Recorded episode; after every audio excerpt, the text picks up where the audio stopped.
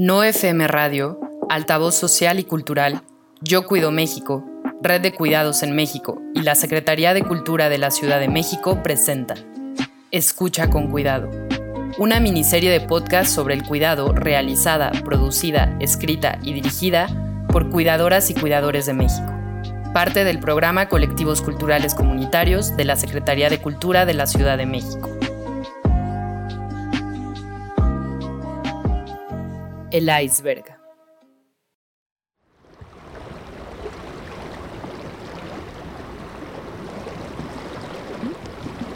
Según la economía feminista, el conjunto del sistema económico capitalista es como un iceberg. Solo vemos la punta del témpano de hielo, una pequeña parte, la de la economía productiva, del mercado monetizado, del trabajo remunerado asociado a lo masculino, pero la mayor parte del bloque permanece escondida, bajo el agua. Se trata de la economía reproductiva, de la vida, de los cuidados asociados a lo femenino.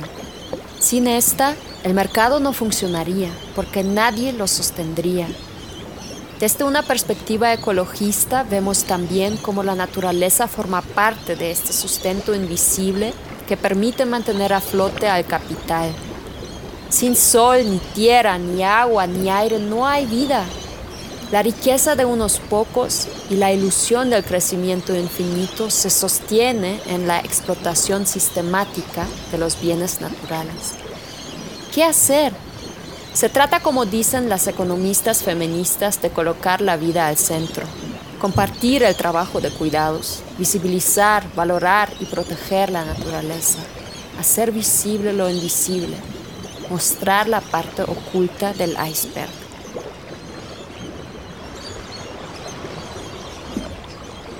Desde que nos levantamos hasta que nos acostamos, los cuidados están ahí.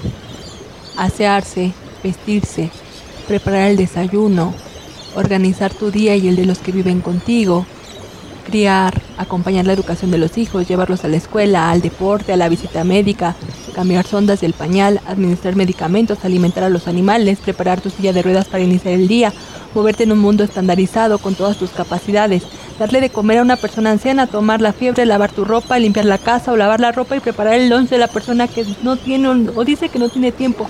Ir a los supermercados, a buscar las ofertas, a cultivar tus propios alimentos, escuchar, respaldar y apoyar con consejos administrar y pagar las cuentas, resolver conflictos de una manera pacífica, acordarse y llamar para preguntar cómo están, respetar la dignidad de las personas con quienes cruzamos en el camino y nuestra propia vulnerabilidad, acompañar a la amiga que está saliendo de vínculos que lastiman. Tomar un respiro en estos tiempos acorralados, tomar un descanso de la culpa, estar ahí para sí misma, pedir ayuda y compartir sentimientos. Todas y todos requerimos de cuidados en cada una de nuestras etapas de la vida. Cuando hablamos del cuidado, hablamos de todas aquellas cosas imprescindibles para que la vida funcione en el día a día. Estas labores no se realizan por sí solas, sino que se mantienen en una red invisible de procesos de gestión mental y emocional de los cuidados, que nos sostienen en cada segundo, minuto y hora del día. Pues mi nombre es Marta Lilia Calleros, eh, vivo actualmente en la ciudad de Puebla. Desde hace 14 años intermitentemente entre la frontera norte y la ciudad de Puebla y otros estados de la República. ¿Qué es lo que hago? Pues trabajo en una organización social y en una cooperativa en apoyo a las mujeres artesanas de varios estados de la República, pero fundamentalmente Chiapas Oaxaca, Puebla, Hidalgo y ahorita hasta Chihuahua. Y este, pues mi trabajo ha sido acompañar procesos organizativos de construcción económica para las mujeres fundamentalmente. Y en esto he, he estado toda mi vida prácticamente, hasta la fecha de 40 años, 40 y tantos años de trabajo social. Este, al ser cuidadora durante tres años de mi mamá, era eh, estar pensando siempre en ella, fundamentalmente, ¿no? O sea, como sentirla más vulnerable que yo.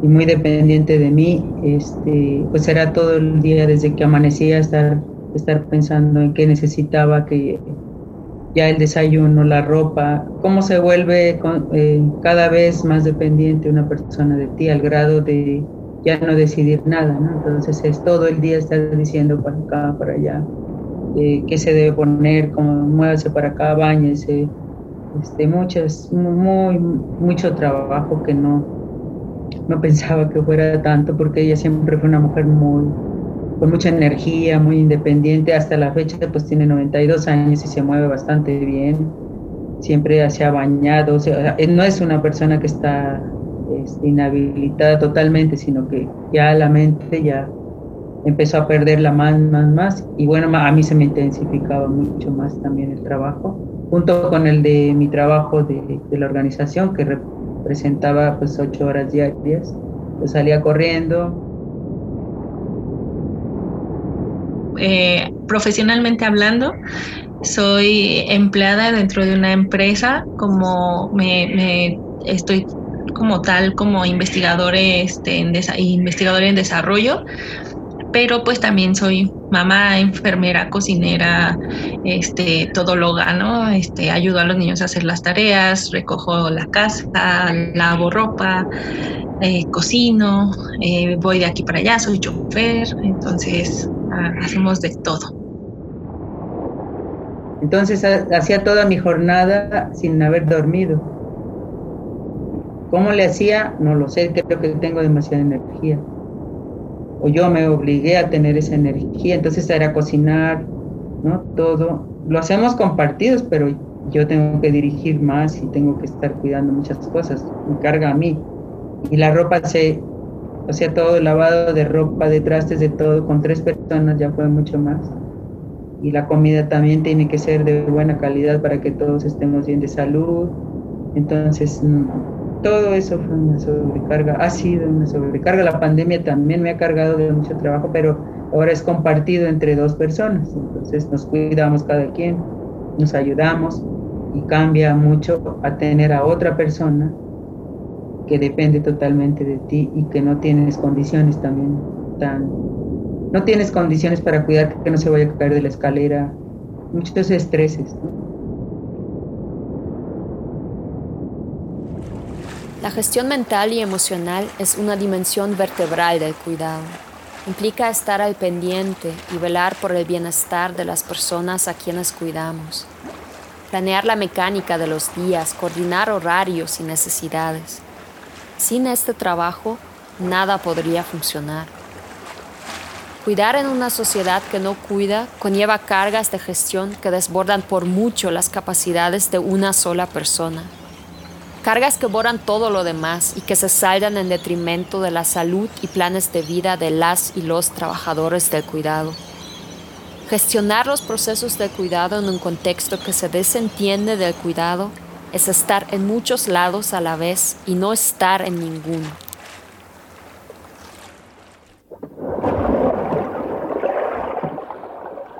No, estoy ahí pensando en todo al, al, mismo tiempo, ¿no? O sea, estoy en el trabajo, pero también estoy al pendiente del teléfono porque mis hijos son pequeños y entonces cualquier llamada que venga proveniente del, de la escuela, pues hay que estar al pendiente si, si se sintieron mal, si tuvieron algún percance o algo por el estilo.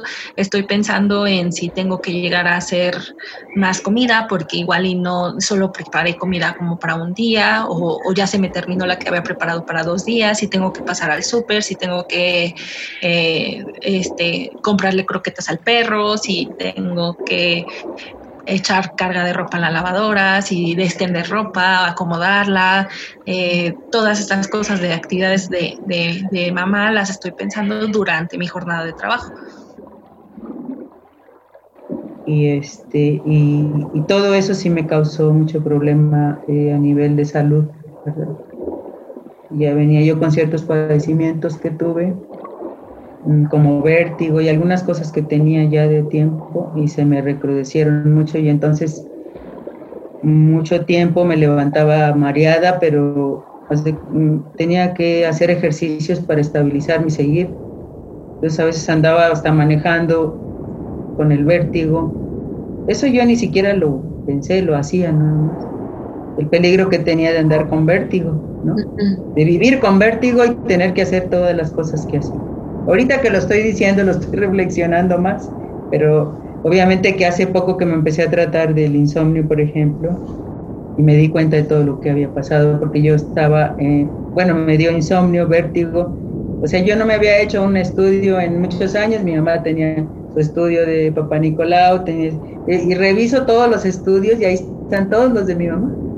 Y los míos, no tengo ni cartilla para vacunación. Y no me estoy victimizando, simplemente es una manera en la que nosotros actuamos ah, cargándonos todo, lo cual es equivocado. Más bien, me gustaría seguirme, ahorita me estoy atendiendo más el dentista, eh, arreglar todos mis papeles del seguro por si tengo alguna emergencia, dormir ya duermo, me atendí ya, estoy en terapia, ¿sí? No, no es una terapia como tal vez eh, me gustaría, pero es una buena terapia y me está ayudando, me está aliviando. me estoy sanando eh, en mi cuerpo y en mi mente para ver lo que quiero más claramente. De entrada me gusta, me gusta hacer muchas cosas, pero no las tengo tan claras, fíjate, no he tenido tiempo de pensar tanto. No, no, no se me ha dado una educación en la que yo piense en lo que me gusta hacer, sino lo que se debe hacer. Ahora me toca trabajar que me gustaría y ahí estoy en eso. No, bueno, o sea, es que el, cuidado engloba todo, ¿no? A uno como, como mamá de repente se le olvida. Creo que entre todas las cosas que te enlisté nunca mencioné algo como de yo me voy a ir a cortar el cabello, yo, o sea, me arreglo para el trabajo, pero me arreglo es 10 minutos, me meto a bañar, me cambio y, ya, me visto, ¿no? Pero no es, nunca nos dedicamos tiempo para nosotros y también es parte del cuidado, porque pues también cuidándonos a nosotros podemos estar bien para poder cuidar a los demás. Llega el punto en el que de repente como mamás, eh, mamás y trabajadoras y de todo, nos enfermamos y ni modo, o sea, tú si puedes, te tomas un tecito o algo que te haga sentir mejor y adelante, sigues. No es como que alguien, o sea, normalmente no es como que alguien te, te apapache y así como cuando tú lo haces con tus hijos. Pero desgraciadamente, pues así es, así se nos, nos ha tocado y, desgraciadamente sí, sí se ve mermado mucho la parte como, como de persona siempre nos desvivimos hacia los demás, pero de repente se nos olvida voltear a vernos a nosotros y cuando nos damos cuenta es porque ya estamos tumbados en la cama o muy mal y pues no, no debería de ser así. Desgraciadamente también las jornadas y la forma en la que nuestros ritmos de vida no nos permiten ni siquiera el, el darnos ese gran lujo de salir con los hijos a, hacer actividades diferentes que no tengan que ver con lo cotidiano de la escuela, el trabajo, las tareas y demás. Los fines de semana pues a veces ni siquiera aguantan, ni siquiera te rinden por, por todas las actividades extra que dejaste de hacer entre semana por andar de aquí para allá con el trabajo. Entonces, pues sí, parecen grandes lujos, pero no deberían de serlo. Mientras que esta dimensión del cuidado no sea compartida en nuestra sociedad, no podemos hablar de una sociedad más justa y menos desigual. Mi nombre es Angélica Flores Mondragón y mi edad tengo 33 años. ¿En dónde vives, Angélica? En San Miguel Topilejo. Pues me levanto, me levantaba a las seis y media. Este, lo primero pues era ir al baño, este, regresaba, empezaba yo a despertar a los niños. Este, bueno, la niña pues se iba mucho antes, pero yo ahí sí no me hacía cargo, más que su papá, es la que se la llevaba a la secundaria. Este, del niño, pues ya lo empezaba yo a despertar, empezaba a componer sus cosas para que, este, igual de mi esposo, para que se fueran al trabajo. A las siete y cuarto más o menos, el niño ya bajaba a desayunar, que ya tenía yo preparado lo que era su licuado y lo que iba a desayunar para que pasáramos a desayunar juntos. Este, en realidad en bañarme no me bañaba un día antes porque donde vivo es muy frío para pasarse a bañar uno temprano. Este, de siete y cuarto a siete y media el niño ya tenía que estar listo, igual yo, ya nada más en que pusiera yo su lunch, lo que se va a llevar, prepararle lo que es su sándwich, fruta este, y agua, es lo que normalmente llevaba a la escuela. Eh, ya en lo que él se alistaba, porque yo con él ya no me metía para peinarlo o algo, o sea, él solo. Este, y igual sus cosas de mi esposo yo las dejaba ahí y él se agarraba sus, cosas para que se fuera. Ya al 20 para las 8 este, nosotros agarrábamos camino, ya pasar a cerrar todo, desconectar este, lo que era en pantalla este, y cerrar lo que es el gas para salirnos. Es lo único que hacía yo antes. Ah, irnos caminando porque no agarramos no agarro camión y tal, ¿no? es irnos caminando para dejarlo a la escuela al 20 para las 8, que normalmente llegábamos al 10 para las 8 a la escuela, yo de ahí me esperaba que él entrara y ya tomaba yo camino para venirme a trabajo. ¿Por qué el cuidado está feminizado? ¿Somos las mujeres las únicas responsables y aptas para cuidar?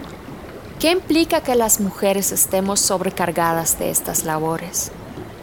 Se cree erróneamente que las mujeres somos las responsables del trabajo de cuidados, que ese trabajo es nuestro deber e incluso nuestra vocación, que no hay mejor ser humano para encargarse de la crianza o de los quehaceres domésticos que una mujer. Un hombre cambiando pañales, un hombre atendiendo los festivales escolares. Sí, claro que los hay, pero no en la misma proporción que las mujeres. Y así, tras un cúmulo de normas sociales que dictan qué tareas y actitudes frente a la vida deben tener hombres y mujeres, se naturalizan y feminizan los cuidados. Esta mala costumbre se fundamenta en la llamada división sexual del trabajo, mujeres confinadas y destinadas al ámbito privado, a las tareas y responsabilidades de la casa como si se tratara de la extensión de nuestros vientres, mientras que a los hombres se les mandatan deberes en el ámbito público, fuera de la casa, despojándolos de la experiencia de cuidar. El resultado es una sociedad desequilibrada.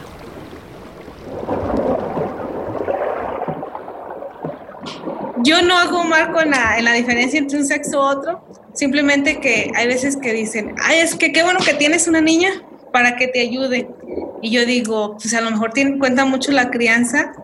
Como tú crees a un hijo o una hija, es lo que tú recibes, porque yo digo, hay quien tiene hijas y nunca le hace falta un hijo porque se siente completa. Igual yo digo, si Dios un día me da una hija, pues está bien, no es que marque diferencia, sino que a veces escucho y yo digo, no, es que pienso que cuenta mucho la crianza, porque yo veo a mi mamá que ahorita está con tres hombres y de repente se lavan y se planchan y ya mi mamá llega y ya está todo listo. Entonces sí noto yo eso de que más bien es la crianza y no el sexo o el género. Había asumido, me habían hecho asumir una carga que yo no, no había esperado así, esperaba compartirla con mis hermanos, hombres, todos hombres. Pensaba que iba a tener a mi mamá tres meses al año como antes la había tenido. En esos tres meses me organizaba para que dejar lista la comida, todo, y dejársela encargada a Rodolfo, mi esposo, ¿no? Y este, él me ayudó mucho en ese tiempo, pero mi mamá estaba mejor de sus facultades, ¿no? Y este, y iba y venía. Tres primero empezó así, tres meses la tenía yo al año o más y mis hermanos otro tiempo, ¿no? Nos dividíamos y de repente un día dijeron que ya no podían y entonces eh, quedé a cargo de mi mamá y, y ahí fue un, un shock, un golpe muy fuerte a nivel emocional y todo, porque yo no estaba organizada para tanto tiempo.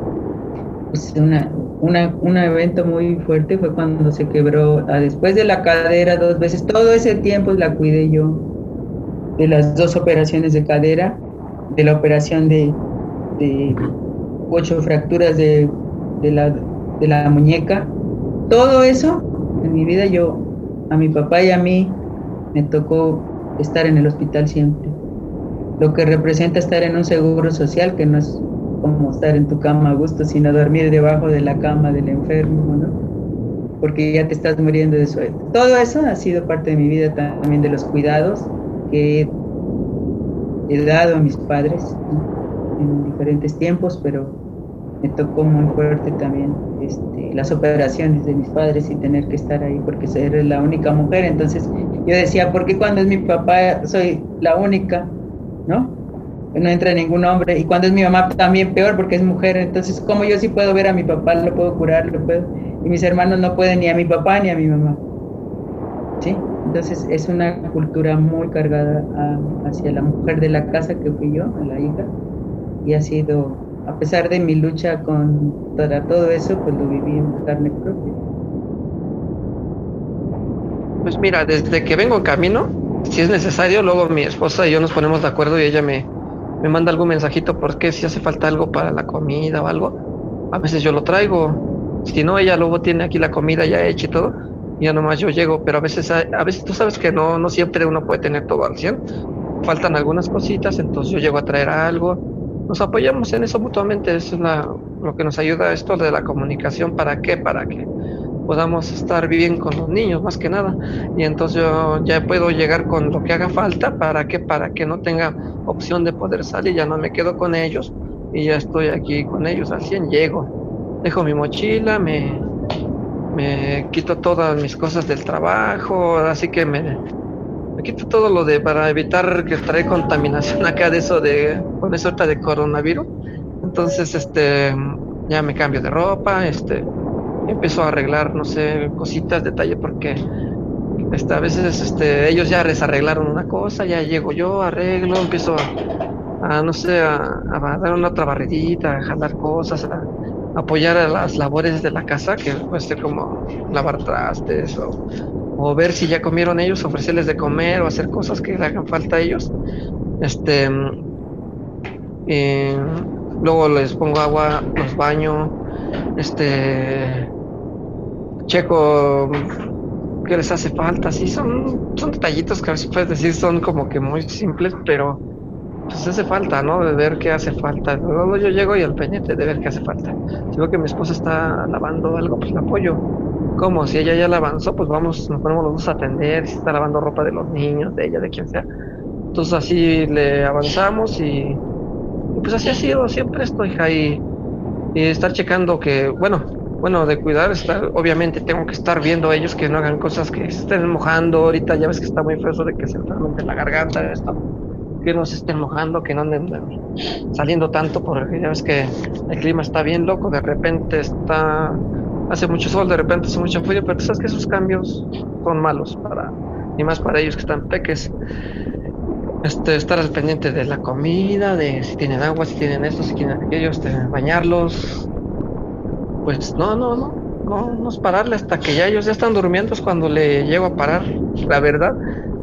Nunca he andado así tan que como si pues prácticamente mi esposo siempre me apoyó con los niños, bueno, desde chiquitos hasta ahorita grandes, entonces nunca batallé así de que yo anduviera corriendo en la comida o la escuela. Entonces yo siempre como que trato de, si voy a tener una hora para mí solita, pues trato de disfrutar esa hora.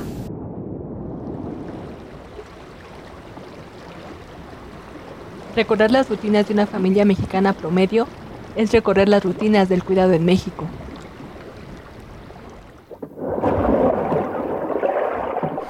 Pues de aquí del trabajo me voy.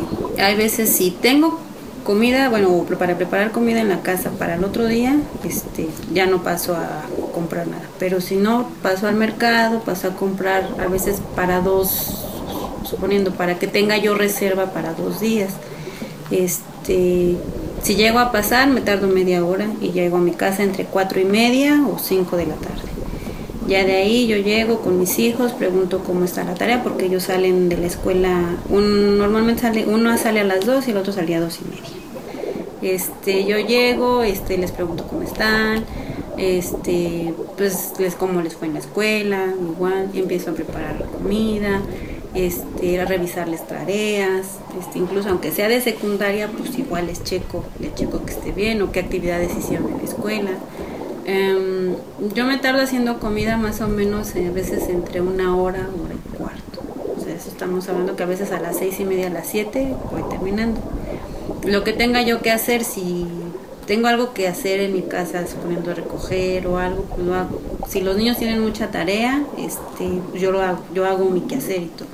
Si no, ellos me apoyan, ellos me ayudan a lavar los trastes, a barrer, a recoger la mesa, a barrer, este, mejor hasta trapear, si no tienen mucha tarea, pero si la hay, pues ellos se dedican a su escuela. Yo ya mi cuarto me voy subiendo como por eso de las 8 de la noche, 8 y media, cuando ya me voy a descansar. O me meto a bañar antes para tenerme a descansar. Espero a que mi esposo llegue como a las 10 de la noche, se le da de cenar, los niños les doy de cenar también, a esa hora prácticamente. O cenan ellos antes, ya no esperan a su papá y se Yo espero a mi esposo, cena, le doy de cena y nos vamos durmiendo como por eso de las 11 de la noche más o menos.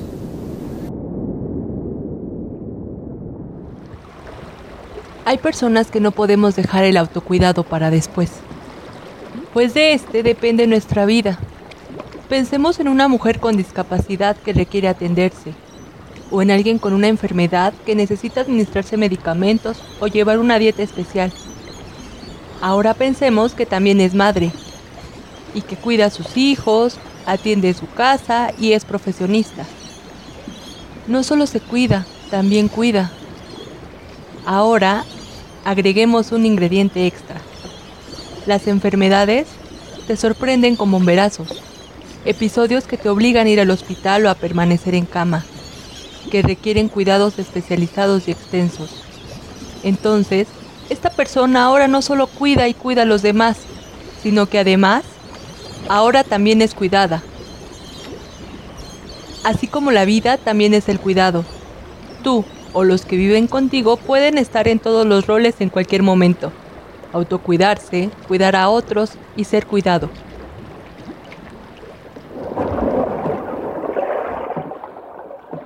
Mira, necesidades. Lo, que he visto más ahorita es mm, apoyo, apoyo de, de, mi familia manteniendo, por ejemplo, el orden que yo logro, lo, ahora sí que logro hacer manteniendo ese orden mm, porque me, el dolor me impide hacer muchas cosas. Entonces, cuando lo logro hacer, pues hay veces que no dura, ¿no? Al siguiente día parece que no hice nada y mi cuerpo pues no, no reacciona, ¿no? Hay momentos en el que puedo caminar, otros momentos que no. Cuando yo, por ejemplo, me encuentro en cama, necesito que mi esposo pues tome la batuta y él corra por los niños, él haga el quehacer aquí en casa, que normalmente pues no hay gran cosa que hacer, pero aún así no lo hace, ¿no? Requiero ciertos cuidados que a lo mejor, a pesar de los dos años que llevo con esta enfermedad más fuerte, todavía no, no logran entenderlo como familia, ¿no? Híjole, creo que con más apoyo. La verdad es que creo que yo me he separado mucho eh, de mi esposo emocionalmente creo que ha sido por cómo hemos tomado la enfermedad, a pesar de que él me cree y me apoya en la mayor parte de cosas, en las que yo creo necesarias no lo ha hecho. Mi vida ideal o mi día ideal sería que, que tuviera yo un poco menos de carga de, de actividades aquí en casa, que si fuéramos como más equitativos, que él tuviera un poquito más de iniciativa.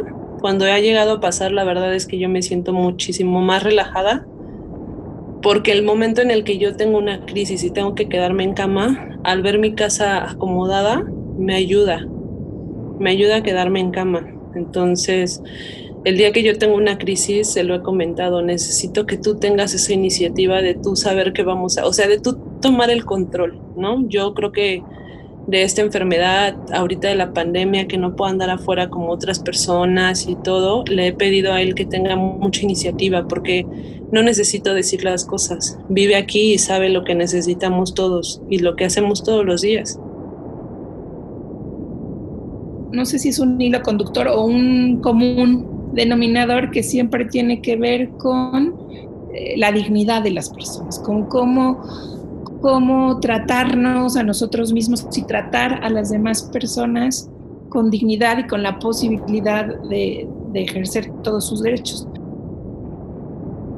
Cuando yo me enfermo no he faltado al trabajo, me, me fleto así, o sea, digo bye, o sea, yo sé si puede y pues bye.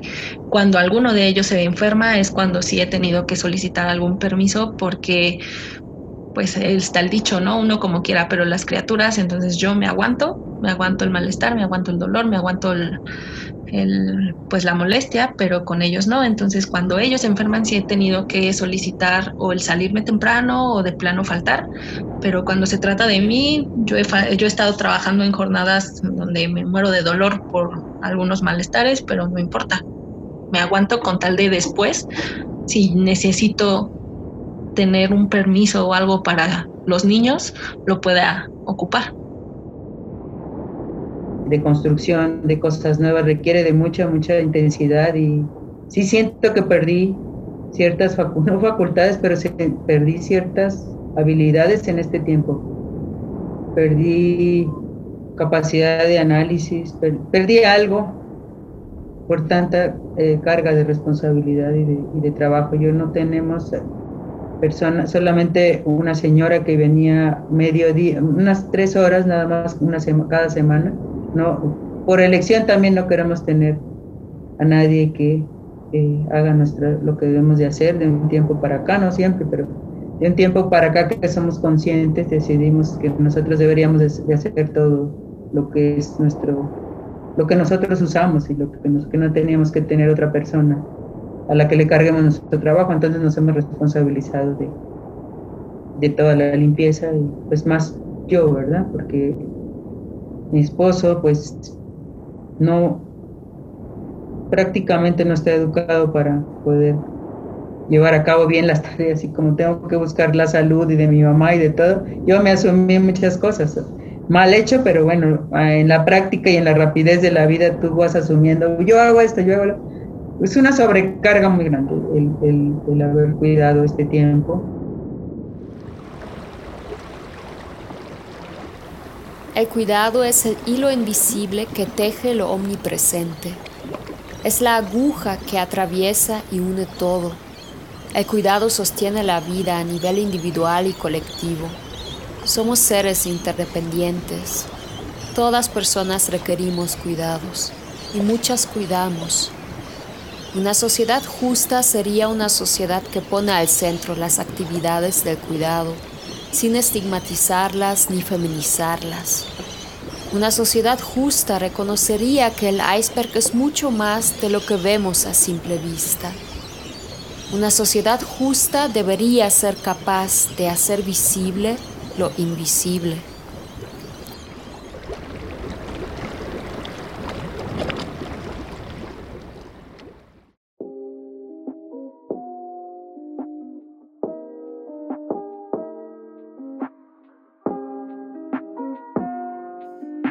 El iceberg fue realizado, producido, escrito y dirigido por María Guadalupe Castro Zaragoza, Elisa Gómez Sánchez y Hanna Basileva. Edición, Sebastián Morales. Producción ejecutiva, Benjamín Morales y Mónica Moreno. Agradecemos por su testimonio a Marta Lilia Calleros Coloni, Marcela Azuela, Angélica Flores Mondragón, Alma Jessica Castro Zaragoza, Ana Cristina Zaragoza Rizo, Catherine Sofía Vega Blanco, Ana Laura Zacarías González y Javier Bermúdez Correa. Escucha con cuidado es presentado por No FM, Altavoz Social y Cultural, Yo Cuido México, Red de Cuidados en México y la Secretaría de Cultura de la Ciudad de México en el marco del programa Colectivos Culturales Comunitarios de la Ciudad de México. México 2020.